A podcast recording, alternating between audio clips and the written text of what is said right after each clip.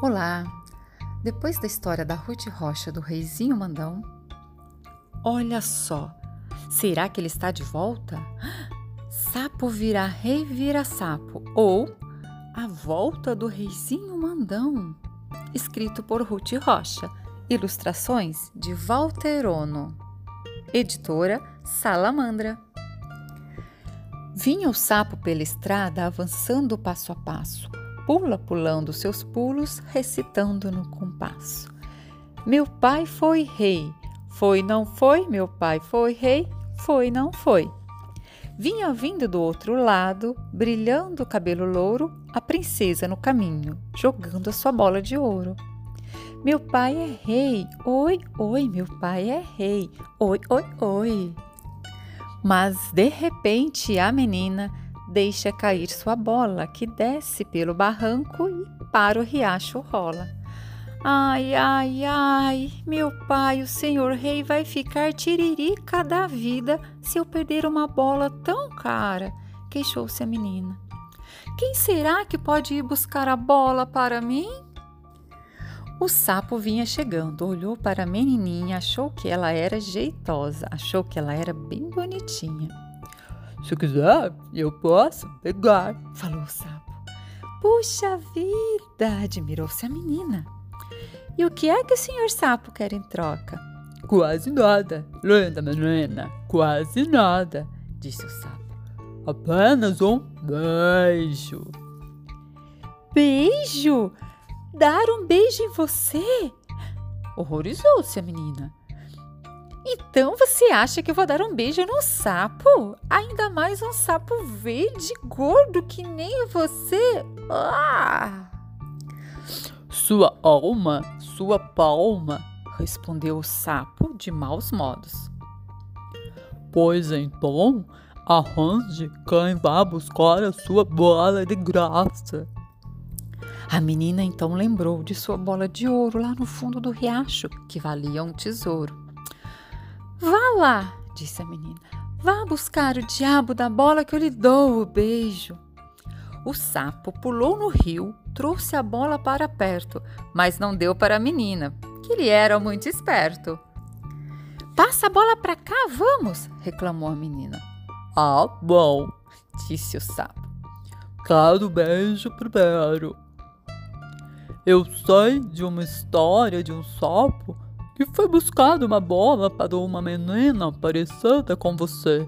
Aí a menina pegou a bola e deu um trabalhão para cobrar o beijo. A menina, sem saída, lembrou da sua promessa. Fechou os olhos com força e deu-lhe um beijo bem depressa. Mas então aconteceu o que ninguém suspeitou o sapo foi transformado, num príncipe se tornou. A menina que era esperta não ficou muito espantada, pois ela já tinha lido muita, muitas histórias de fada. E como nessas histórias os dois logo se casaram, mas como na realidade as coisas logo mudaram. O rei, pai da menina, morreu, e o príncipe tornou-se o rei daquele lugar. O povo em vez de chorar pelo rei que morreu, tratou, tratou logo de fazer muitas festas, na esperança de que o novo rei que entrava fosse melhorzinho do que o velho que tinha morrido. Só que o novo rei era aquele sapo do começo da história. E logo, logo, todo mundo foi percebendo que o reizinho chato, implicante e mandão ele era, como só sapo que vira rei. Vejam vocês as leis que esse bobo inventava. Nos meses cujo nome tem a letra R, está todo mundo proibido de sair de casa, que é para não gastar sola do sapato. No fim do mês, todo mundo tem que dar ao rei metade do que ganha, que é para o rei comprar confetes para o carnaval. As pessoas que respondem pelo nome de Arthur passam de agora em diante a responder pelo nome de Zoroastro. As pessoas que se chamarem Maria Aparecida passam de hoje em diante a ser chamadas de Emenengarda, que é o um nome muito mais bonito. Todo mundo foi ficando cansado de tanta lei e logo toda a cidade só falava mal do rei. Cada vez que eles ouviam os guardas reais com a nova lei, ai, com um falatório geral, o rei não se conformava, sapateava de raiva e de raiva esbravejava. Eu só gostaria de saber por que é que todo mundo só vive falando mal de mim. Esse é um grandíssimo desaforo. A princesa, que agora era rainha, foi logo respondendo: Ora, essa, seu rei, pois se o que eles dizem é verdade, Vossa Majestade anda muito metido, muito mandão e anda inventando umas leis muito sem pé nem cabeça. O sapo, quer dizer, o rei, ficou louquinho da vida. Verdade? Eles dizem a verdade? Pois eu não gosto dessa tal verdade. Prendam a verdade, prendam todas as verdades. Percorram o reino, vasculhem as cidades, corram, prendam todas as verdades. Quero todas presas no sótão real.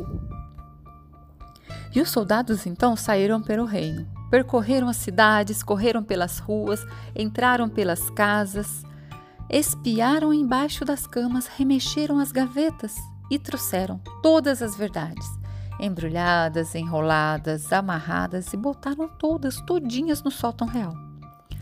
Só que no dia seguinte já tinha uma porção de verdades por toda parte. Por mais que as pessoas tentassem esconder, hum, as verdades escapuliam e saíam por todo lado e apareciam em todos os lugares. Os soldados até corriam atrás das verdades, feito baratas tontas. Olha uma verdade lá na esquina. Pega, pega. Deixa essa, deixa essa, que tem uma outra correndo lá pela ladeira. Pega, pega. Ai, esqueça, companheiro. Olha lá na avenida uma porção de verdades correndo. Vamos pegar, pega, pega. E o rei estava furioso. Queria saber, afinal, de onde vinham tantas verdades.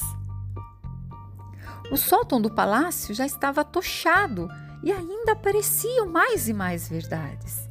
Os ministros estavam todos atrapalhados. Eles diziam para o rei: É que as pessoas continuam a dizer verdades, majestade. Eles falam assim baixinho, dentro das casas, trancados nos quartos, mas as verdades escapolem, saem pelas frestinhas das janelas, pelos buracos das fechaduras, pelo vão das telhas saem até pelo encanamento de água. Ah! fez o rei furioso.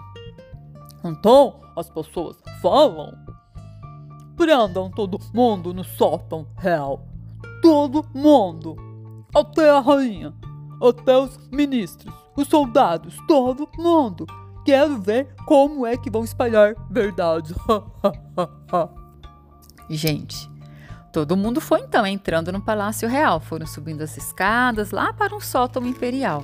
E lá foram se espremendo, se espremendo, se ajeitando mal e mal.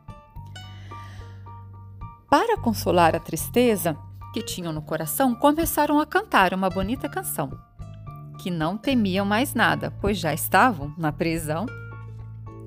Da canção que eles cantavam, pulavam muitas verdades que se espremiam no sótão com grande dificuldade, que estava tudo tão cheio que era uma barbaridade. Então, com tanta apertura, com tanta agitação, palácio foi rachando, desde o teto até o chão, despejando todo mundo que caiu de trambolhão. E do meio das ruínas, muita gente vai saindo, cantando a sua canção, gritando, chorando e rindo como uma grande explosão que deixasse o mundo lindo.